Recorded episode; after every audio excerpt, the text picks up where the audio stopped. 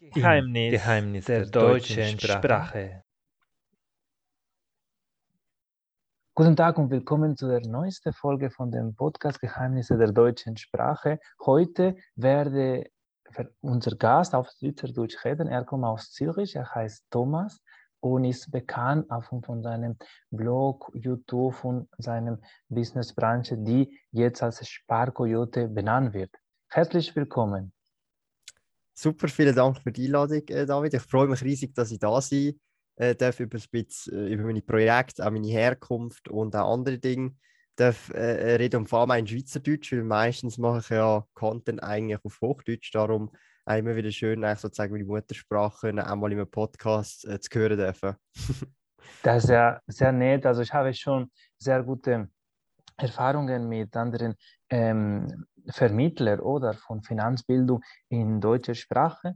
Äh, du wärst der Zweite, der das mit mir auf Schweizerdeutsch macht. Das Interessante dabei ist, dass das ein Thema, so wie Mundart, dass man nicht so gerne so offen spricht oder dass ganz viele Hindernisse mit sich bringt. Was hat das bei dir aus äh, gelöst, Thomas, dass du offen über deine Finanzen, zum Beispiel, du hast äh, mhm. äh, immer wieder so geschrieben, wie ist meine Depot-Einteilung. Wie kommt es dazu, dass du so offen über deine Finanzen sprichst? Mm, also es hat einfach damit angefangen, für mich ist das Ganze, also ich habe das vor über sechs Jahren gestartet auf dem sparquote.ch Blog. Für mich ist es mehr oder weniger ein finanzielles Tagebuch gewesen und ich habe das einfach öffentlich äh, teilen, um halt mehr Accountability zu bekommen. Oder? Also dass die Leser sozusagen, so die, die lesen das, die sehen das. Und für mich ist es dann wie so ein Ansporn, dann regelmäßig monatlich investieren, da monatliche Reports geben, Depot-Updates geben.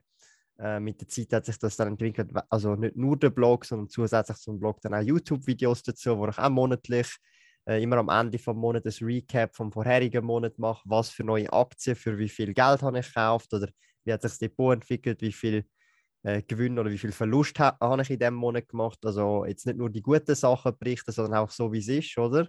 Und so hat sich das halt einfach äh, entwickelt für mich und ähm, ich habe das jetzt bisher so beibehalten, die Transparenz, weil das halt einfach, denke ich mal, für viele Motivation äh, sein kann und so ein bisschen auch die Realität zeigt, oder was ist investieren, man macht nicht nur Gewinn, es kann auch mal Verlust äh, geben bei gewissen Aktien und so weiter, um das einfach Transparenz äh, äh zeigen, dass es eigentlich nicht so ein äh, Hexenwerk ist, dass jeder das eigentlich auch kann äh, machen, wenn er einfach genug Zeit äh, und Interesse investiert, um halt recherchieren.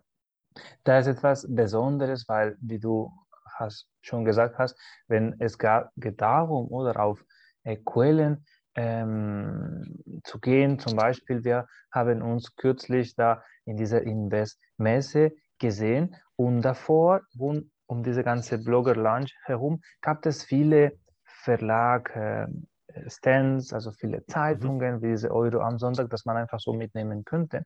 Aber meine im Nachhinein, was ich so für mich festgestellt habe, ist, dass dieser persönliche Austausch jetzt mit ähm, Vermittler oder von finanzieller Bindung, wie in deinem Fall, war es tatsächlich bereichernder als diese ganze so verpackte Zahlen, die leider nicht so richtig das gesamte Spektrum beinhalten.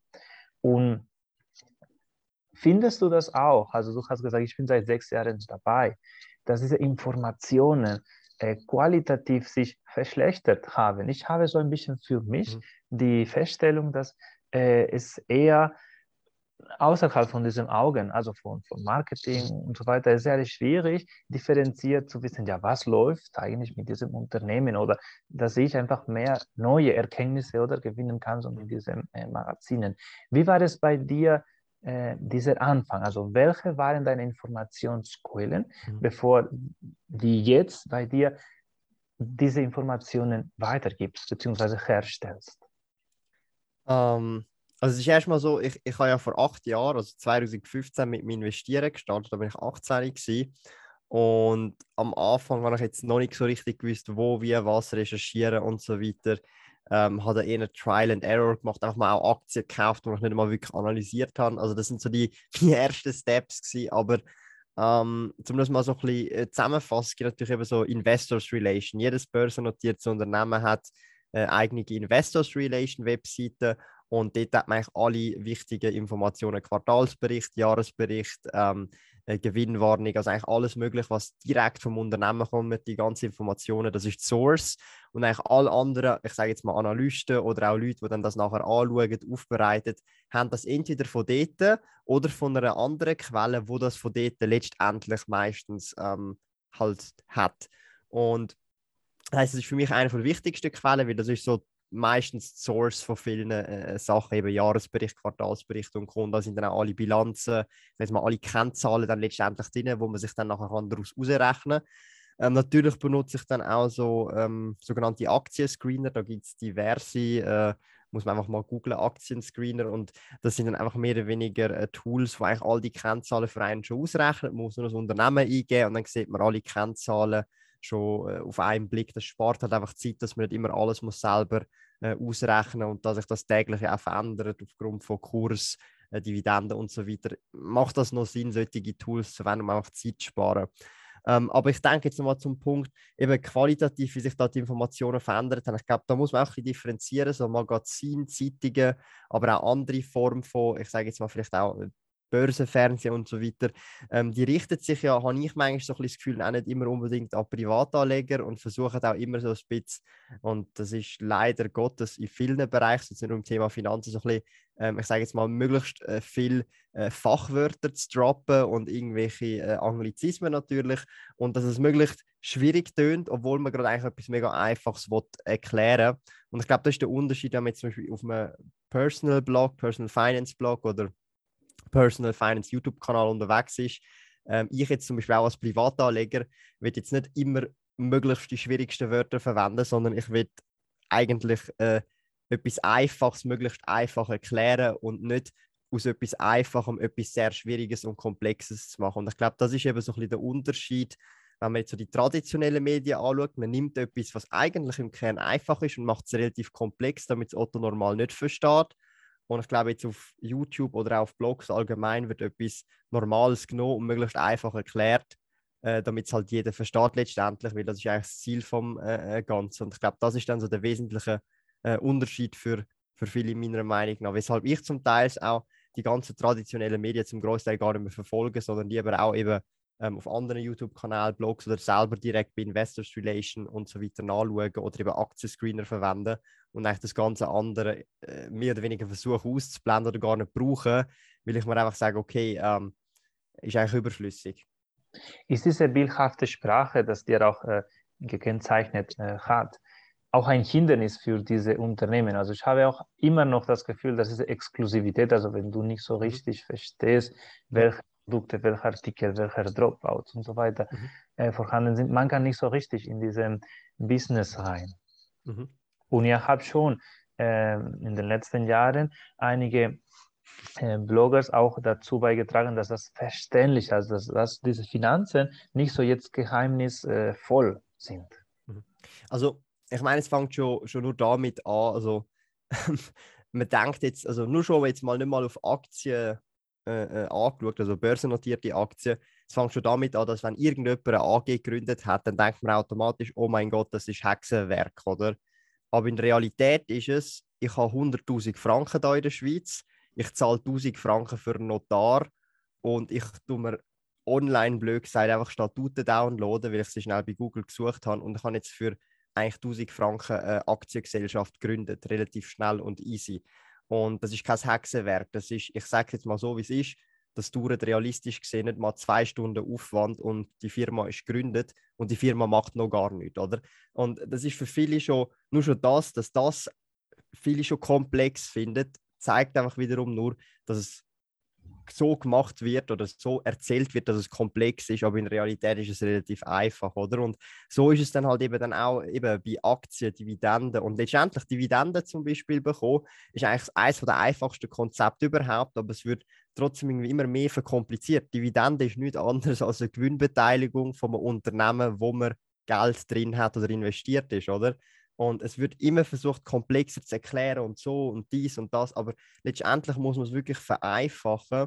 Und ich glaube, das ist halt auch so ein bisschen äh, jetzt das Ziel von vielen oder auch von mir jetzt als Finanzblogger und YouTuber, eben mit dem Blog sparkoyote.ch oder mit dem YouTube-Kanal Thomas der Sparkoyote, einfach das Wissen möglichst einfach zu vermitteln und das dann im Idealfall auch eben kostenlos, oder? Also für mich ist auch immer so wichtig äh, bisher und auch noch immer noch, dass auch die ganzen Informationen kostenlos zugänglich sind, oder sei es jetzt über ein E-Book oder über YouTube-Videos oder über Blogbeiträge, einfach ohne Paywall, weil ähm, es, es, macht für mich irgendwie keinen Sinn, jetzt spezifisch solches Wissen, das für Altersvorsorge allenfalls auch da sein Vermögensaufbau und Co.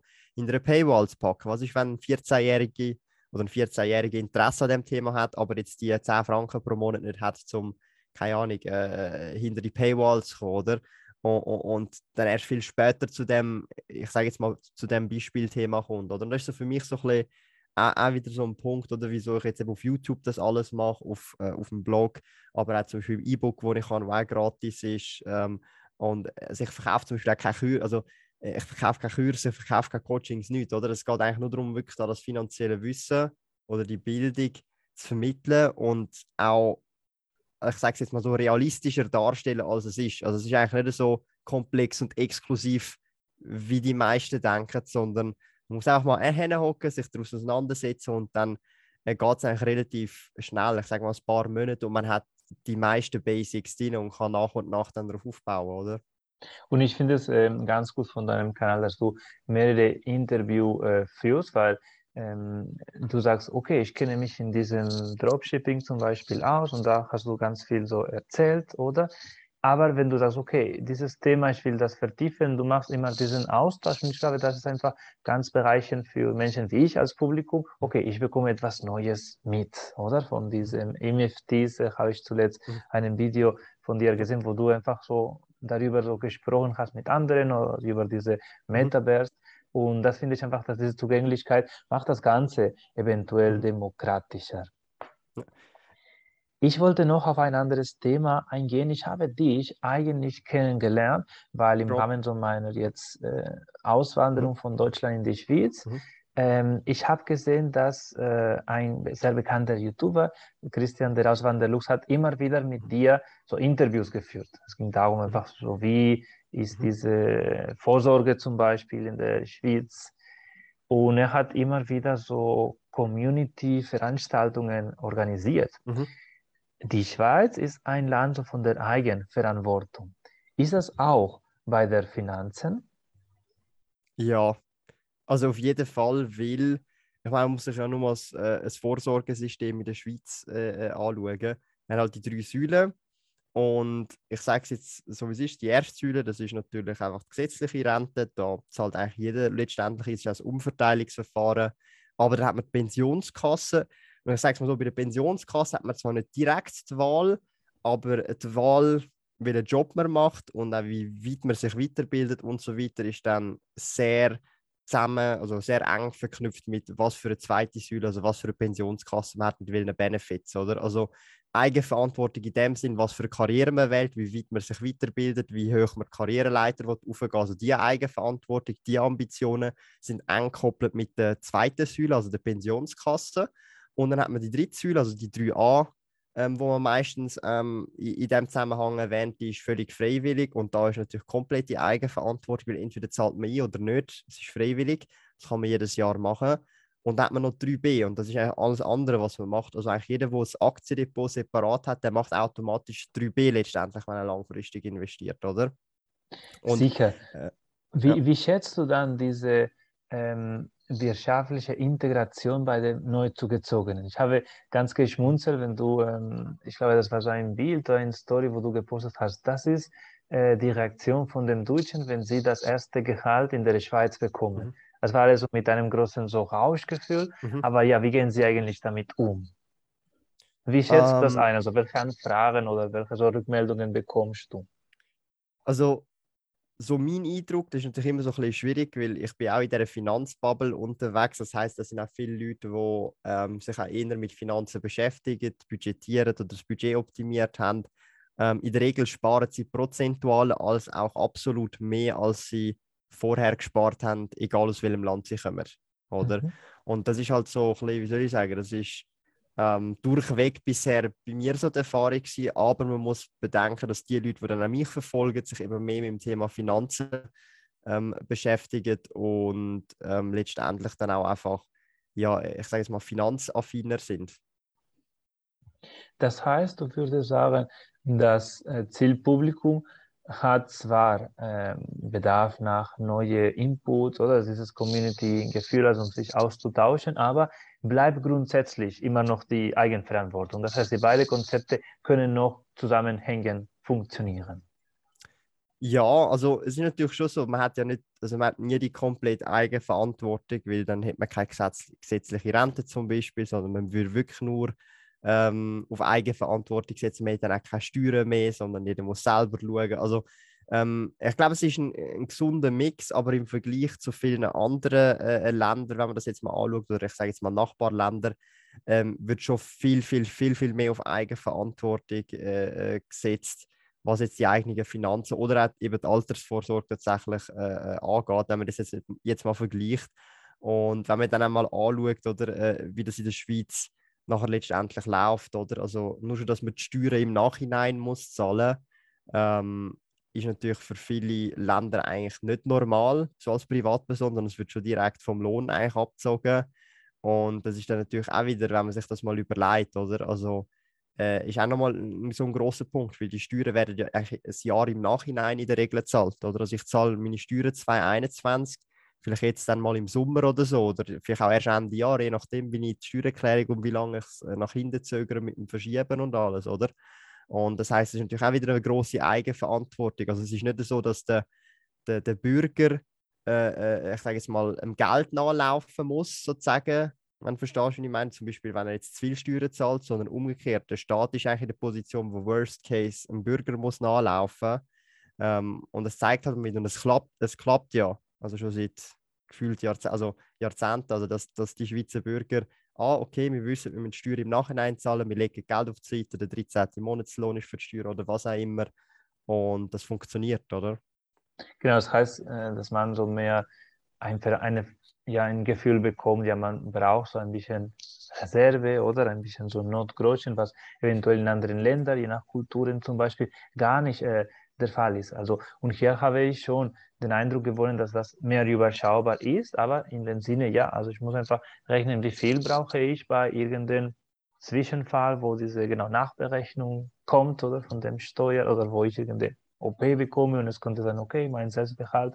Und das ist schon ähm, ganz äh, neue Konzepte, die je nach Herkunftsland gar nichts vorhanden ist, weil man ist daran gewohnt, dann Staat äh, Papa, also dass der Vater der Staat alles übernimmt. Mhm.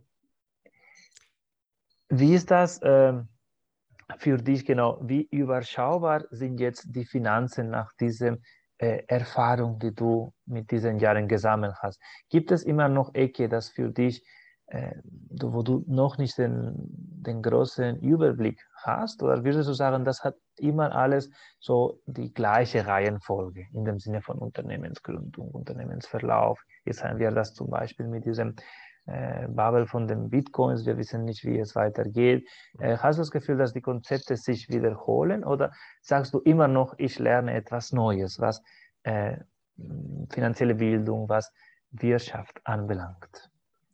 Um, ähm, also ich glaube, man muss sich da immer weiter oder mitentwickeln, weil viel, was auch mit der, ich mal, Finanzen oder mit dem Management von seinen eigenen Finanzen ist ja immer an der Gesetzgebung gebunden. Die Gesetzgebung verändert sich, also auch Steuergebung. Ähm, also es ist schon immer Learning by Doing und Trial and Error, hoffentlich nicht zu viel Error. Ähm, und es ist schon so, dass sich auch immer wieder viele Umstände verändern werden. Also äh, man muss ja nur überlegen, okay, wir haben jetzt zwar äh, vor zwei Jahren eben den Corona-Crash gehabt, war auch wieder was Neues mit Pandemie und alles, aber auch Lockdown, auch da hat man müssen klar kommen, okay, äh, wir haben jetzt einen physischen Laden, ähm, der muss zumachen, gesetzlich, der darf nicht aufmachen. Oder, also, ähm, da gibt es finanziell immer wieder neue, ich sage jetzt mal, Erfahrungen. Selbst wenn Crashes sich immer wiederholen, Geschichte sich nicht wiederholt, aber sich reimt, hat man immer wieder auch, ich sage jetzt mal, vielleicht so 80 Prozent ist etwa ähnlich, aber die anderen 20 Prozent sind dann halt immer wieder ähm, dann doch nochmal ein bisschen anders im, im, im Kontext oder man weiß auch nicht, wie schnell erholt sich das alles wieder, jetzt zum Beispiel auch jetzt wieder an der Börse, wie schnell erholt sich das wieder in zwölf Monaten, in mhm. fünf Jahren, in drei Jahren, in zwölf Jahren, keine Ahnung, oder das weiß man alles nicht. Ähm, ich meine, wenn man es wüsste, da kann man natürlich ganz klar gezielt den Markt shorten oder mit Fremdkapital hebeln, aber äh, niemand, also ich weiß es nicht, darum mache ich das auch nicht. Und also letztendlich, ja, man lernt immer etwas Neues dazu. Sie ist jetzt auch bei Unternehmensgründung, dass man es vielleicht jetzt das mal noch ein bisschen gescheiter macht mit verschiedenen Konstrukten, Verschachtelungen, mit Holdinggesellschaften oder was auch immer. Ähm, oder Trust Funds irgendwann einmal. Also das, da gibt es wirklich, also ich sage es jetzt mal so, endlos also endloses Learning, allein schon nur eben durch Gesetzgebungsveränderungen und, und, und andere, ich sage jetzt mal, Steuerabkommen zwischen anderen Ländern, Nationen. Also äh, äh, da wird man nie ausgelernt haben, egal wie lange man schon in dem Business drin ist, sozusagen von seinen eigenen Finanzen managen. Und also letztendlich ist so, bin ich immer sogar der Meinung, je mehr man weiß, umso mehr merkt man, dass man eigentlich wirklich relativ wenig weiß. Das ist so ein bisschen das Paradoxe. Und, ähm, aber nichtsdestotrotz ist es natürlich schon so, dass wenn man jedes, ich sag mal, jeden Tag ein Prozent besser wird oder ein Prozent mehr weiß, nach einem ganzen Jahr ähm, durch den Zinseszins halt 1% pro Tag wird dann relativ viel. Oder? Und das ist auch wieder so ein Punkt so für mich, wo ich sage, okay, man muss sich einfach stetig verbessern. Man muss sich auch nicht mit anderen vergleichen, sondern immer so mit dem Ich von vor einem Jahr oder von vor fünf Jahren oder wie auch immer. Also immer sich mit sich selber, wenn überhaupt, vergleichen, macht meiner Meinung nach mehr Sinn, weil dann sieht man auch, wie weit man ähm, äh, vorangekommen ist über die letzten Monate oder Jahre oder vielleicht auch Jahrzehnte, wenn man schon ein bisschen älter ist.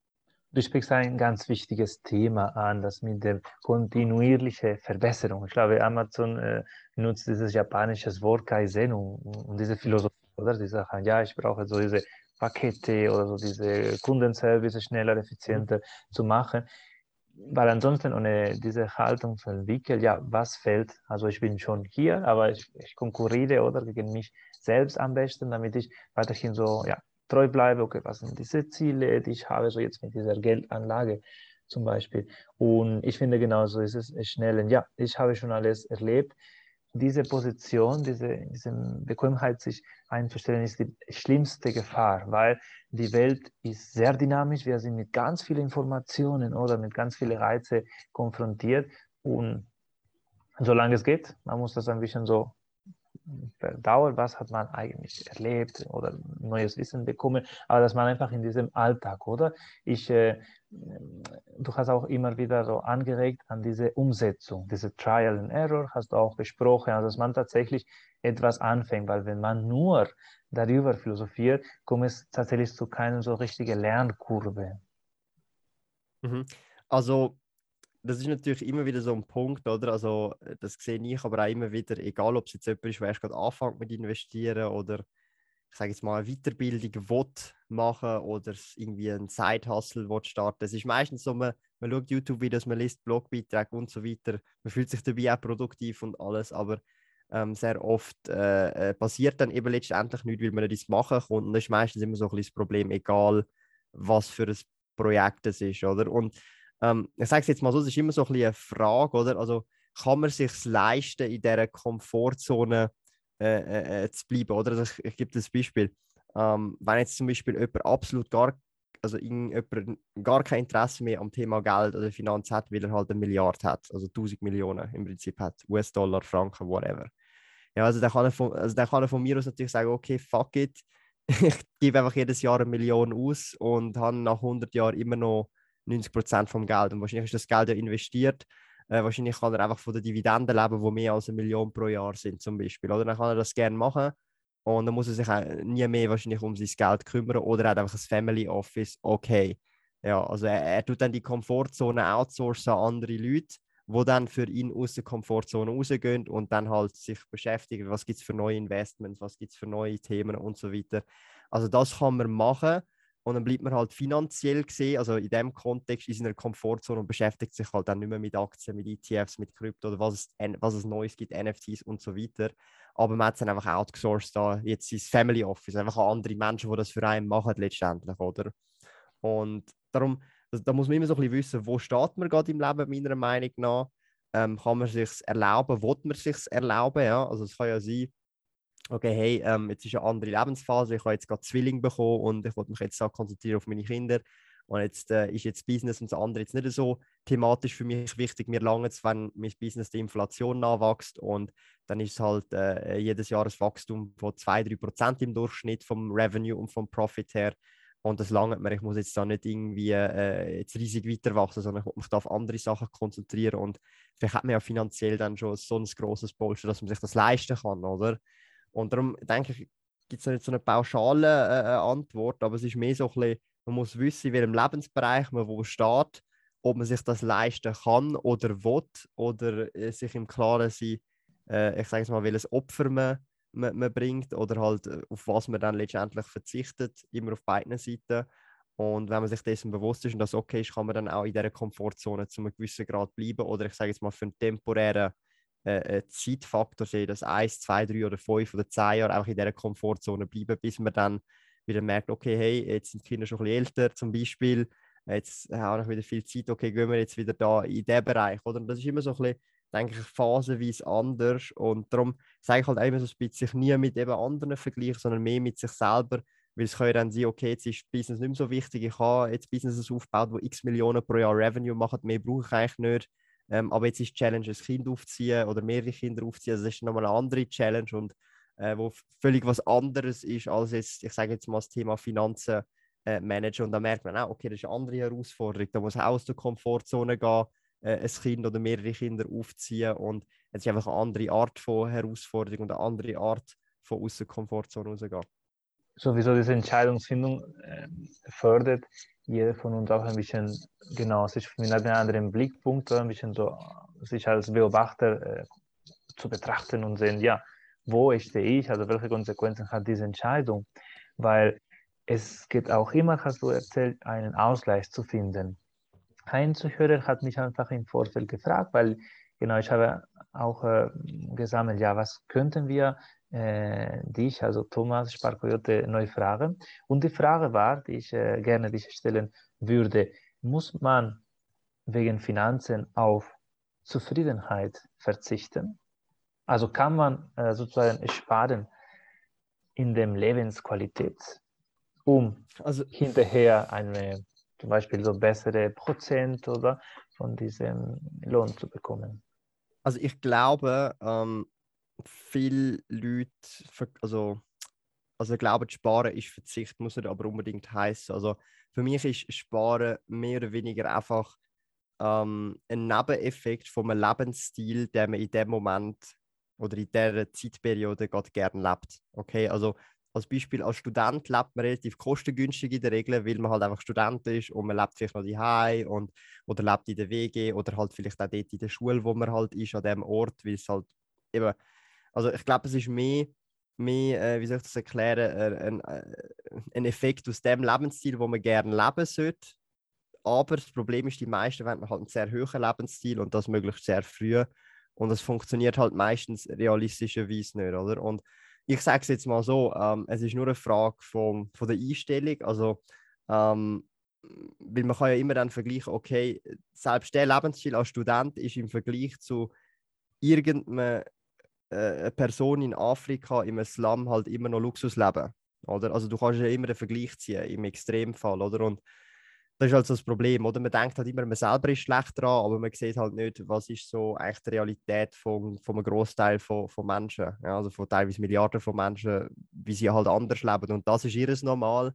Und das Studentenleben ist vielleicht ein absoluter Luxus, oder jetzt im Verhältnis oder im Vergleich.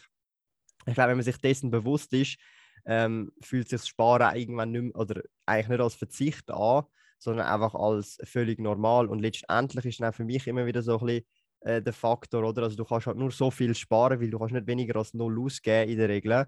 Ähm, und irgendjemand muss dann für deine Lebenskosten zahlen. Das heißt, Einkommenssteiger ist natürlich auch wieder ein Faktor. Das ist auch für, für viele Leute, die von Deutschland, Österreich oder anderen Ländern in die Schweiz kommen, ist auch Einkommen ein grosser Faktor, dass sie einfach mehr verdienen, mehr prozentual sparen können, als auch mehr in absoluten Zahlen können sparen. Darum sage ich auch da, ähm, äh, meiner Meinung nach ist dann natürlich für die sehr Ambitionierten immer auch noch, immer noch wieder eine Möglichkeit, einfach versuchen mehr zu verdienen, sich weiterbilden, Karriereleiter aufsteigen oder halt ein Business machen, wenn man dafür gemacht ist oder das was ausprobieren, oder? Und wenn es dann mal klappt, das ist jetzt nicht eine Garantie, aber wenn es mal klappt und wenn man dann auch mal gut verdient, also ich sage jetzt äh, 100.000 pro Monat oder 50.000 pro Monat, also wenn es wirklich mal sehr, sehr gut klappt, oder? Dann ist nachher dann auch irgendwann nicht mehr mal, also auch nicht mehr eine Frage so, okay, äh, sparen oder nicht sparen, sondern dann lebt man vielleicht für sagen wir mal 5, 6, 7.000 pro Monat und spart halt immer noch einen grossen Teil. Aber natürlich, das ist dann, äh, ich sage jetzt mal, denen Vorbehalt, die sich sehr weite Karriereleiter aufschaffen, oder? Also im Corporate, äh, wo dann teilweise hunderte von Leuten unter einem haben, ja. Und das ist natürlich ein kleiner Prozentsatz von den Leuten. Aber auch da gibt es immer wieder Leute, die das schaffen, oder? Und, Und darum sage ich, ist, darum hm? letztendlich genau äh, sich klar, äh, was will ich so mit diesen Finanzen, also eventuell Finanzen, wie du ähm, auch geschildert hast, auch eine Grundkompetenz wird, oder? So wie die, wie jetzt die Sprachen zum Beispiel, diese finanzielle Bildung, damit man hinterher mehr Chancen hat auf vielleicht mal auf eine bessere Position oder auch diese Selbstständigkeit zu wahren. Du auch als ganz junger Mensch gemacht hast. Davor hast du in einem großen Konzern gearbeitet und hast auch ähm, über die Unterschiede ähm, beschrieben. Das war auch der Fall von einem anderen Gast und das schätze ich sehr und dass wir äh, vor allem genau von diesen Beispielen lernen können. Das hilft uns einfach diejenigen, die so wie ich ein bisschen in diese, ja, okay, ich bin jetzt in einem Komfortzone, aber ich weiß genau, was anders sein kann. Mhm. Also vielleicht auch nochmal so zum, zum Verdeutlichen, also stell dir uns mal vor, du, du stellst dir einen 10.000 Franken Lifestyle vor. Ja, also jetzt mit in Zürich in der Altstadt wohnen und am besten im obersten Stock irgendwo und zwar mit in der Stadt und dann jeden Abend zu Nacht essen und so. Ähm, und dann noch ein schönes Auto haben wenn es 10.000 Franken pro Monat kostet, musst du dich nicht wundern, dass wenn jetzt einfach als Beispiel, nicht, dass ich es schlecht finde oder so, aber wenn du jetzt im McDonalds schaffst, musst du dich nicht wundern, dass du dir den Lifestyle nicht kannst leisten oder? Also ich habe jetzt nicht gegen McDonalds geschafft, meine Freundin hat auch dort äh, mehrere Jahre geschafft das ist auch sicher ein cooler Job, aber ähm, es geht halt darum, man muss dann ein realistisch sein, okay, ähm, was für Jobmöglichkeiten gibt es überhaupt, wo ich mindestens 10.000 und wenn nicht sogar darüber hinaus verdiene, um überhaupt den Lebensstil, den ich mir wünsche, zu erreichen. Und da muss man auch da realistisch bleiben.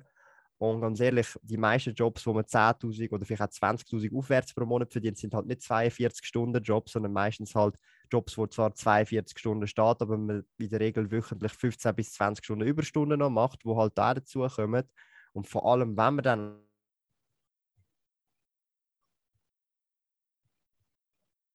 ist mir meistens, sondern ist einfach, du musst das erledigt haben wenn es dir 40 Stunden geht oder 80 Stunden pro Woche, ist letztendlich egal. Also, das sind dann die Manage also Managerverträge, blöd gesagt, oder? Und, und da ist dann eben die 42-Stunden-Woche zum Beispiel dann auch, ich sage jetzt mal, obsolet. Und wenn man nur 42 Stunden muss oder will arbeiten, begrenzt man sich dadurch natürlich auch mit der Ambition, dadurch, dass man auch weniger verdienen kann, letztendlich, vor allem wenn man angestellt ist, oder? Und da muss man, glaube ich, einfach realistisch sein und dann einfach sich selber fragen, wie will ich leben und äh, welchen Job ich habe, ist das realistisch und ansonsten muss ich meine Jobanforderung ändern, dass ich einen höheren Job bekomme oder einfach meinen Lifestyle äh, nach oben anpassen, dass es dann passt mit dem Job, den ich kann oder will haben, oder? Und so entsteht nicht so diese Frustration, die ich immer wieder mal erlebe mit den Leuten, die sparen und nicht so richtig oder Leute, die mehr arbeiten, aber trotzdem nicht so mehr sparen, weil sie genau leiden über diese Konsumsthemen, oder?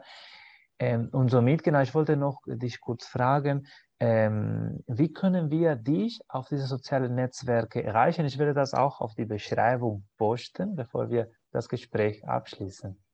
Um, ähm, eigentlich überall, einfach auf Sparkoyote oder Sparkoyote auf Instagram, auf YouTube, ähm, Blog sparkoyote.ch. Man kann es einfach googlen, also man findet mich wirklich überall auf TikTok, eben Instagram, Twitter, jede äh, Plattform und ähm, eben hauptsächlich auf YouTube Thomas der Sparkoyote oder ähm, eben sparkoyote.ch. Gibt es eine Veranstaltung? Ich habe dich zum Beispiel auf dieser Investmesse ähm, Ende Mai in Stuttgart gesehen. Gibt es bald im Sommer eine andere Veranstaltung, wo sagst, da werde ich vorbeischauen? Am 1. Juli, ein Freitag um 18 Uhr in Zürich, am Zürich Hauptbahnhof, in der Insider Bar, ähm, ist das das Community-Treffen von mir, Finanzrudel. Und das wird sicher auch wieder cool. Da sind letztes Mal auch etwa 100 Leute dabei gewesen, aus der ganzen Schweiz angereist, sogar auch äh, irgendwie 10 oder 15 Prozent aus Deutschland extra kommen. Wird also mega cool. Und also die Veranstaltung ist kostenlos, muss nur sein eigenes Essen und Trinken zahlen. Darum, äh, 1. Juli kann man sich auf jeden Fall äh, äh merken. Perfekt, dann werden wir das hier posten. Ich bin auch sehr dankbar, dass du dich bereit erklärt hast, auch auf Schweizerdeutsch oder auf diese Blumenstrauß von germanischen Dialekten mit mir zu sprechen. Das ist einfach eine sehr gute Möglichkeit, damit ich und andere Zuhörer das besser so ein, ein Sprachgefühl bekommen. Auch über Finanzen so, über ein schwieriges Thema, auf das ist für mich noch schwierige Sprache, mich auseinanderzusetzen. Und dafür genau bedanke ich mich sehr. Ich hoffe, dass wir bald äh, von dir hören bei diesen sozialen Netzwerken. Wie gesagt, 1. Juli für diese Finanzstudent Community Treffen in den Inside Bar in Zürich. Genau, hat Spaß gemacht und bis zur nächsten Folge. Vielen Dank, David, für die Einladung und bis bald. Weitere Folgen findet ihr in der Webseite von redcircle.com sowie in deinem Lieblingssozialen Netzwerk der deutschen Sprache.